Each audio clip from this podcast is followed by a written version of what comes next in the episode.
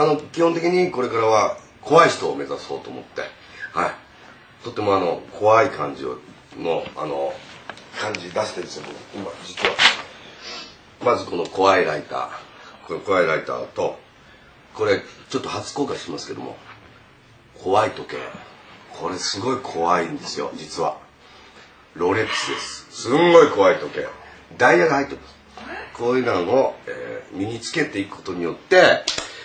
文化系からの脱却をあの小さく測っている次第でございます。はい。文化系からの楽器そうですね。あの文化系一本で一筋で、えー万博の頃やってきました、えー小学校からずっと万博を通り過ぎて後の時代はずっと文化系の骨頂だということを目指してやってきたんですけども文化系にいると大会系のことを否定をする人生を僕は歩んできました。であのヤンキーは頭が悪いとかいうことであの攻撃したりあのやっぱこっちにも武器をつけていかなきゃならないんできっと1970年っていうのはなんヤンキーと文化系の戦いだったような気がします。それでそのあの学園っていうのはいじめられる人。でいじめる人。見てる人っていう3つに分けてあったんですけど僕はもう単に見てる人だったんでだからまあ言えばこのコーナーにぴったりな時代を見てきたっていうかはいただ見てきたっていう観察の人間になってきたんですけども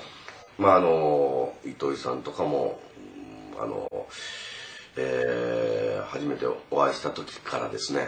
っぱどっかやっぱり大会系なあのスピリッツを入れていかないとダメだぞということをあの僕に教えていただいたんでまず高円寺を出ろっていうことで高円寺を出させていただいてまず髪の毛を切れと。もういろいろ文化系であるアイテムを全部否定されてそこから素でもう一回考えてみろっていうことを僕は、えー1980年79年ぐらいですかっけねあの教えていただいたような感じで今あのパーツだけ怖い人っていうことで今活動しております。はい。ありがとうございます。はいよろしくお願いします。三浦と申します。よろしくお願いします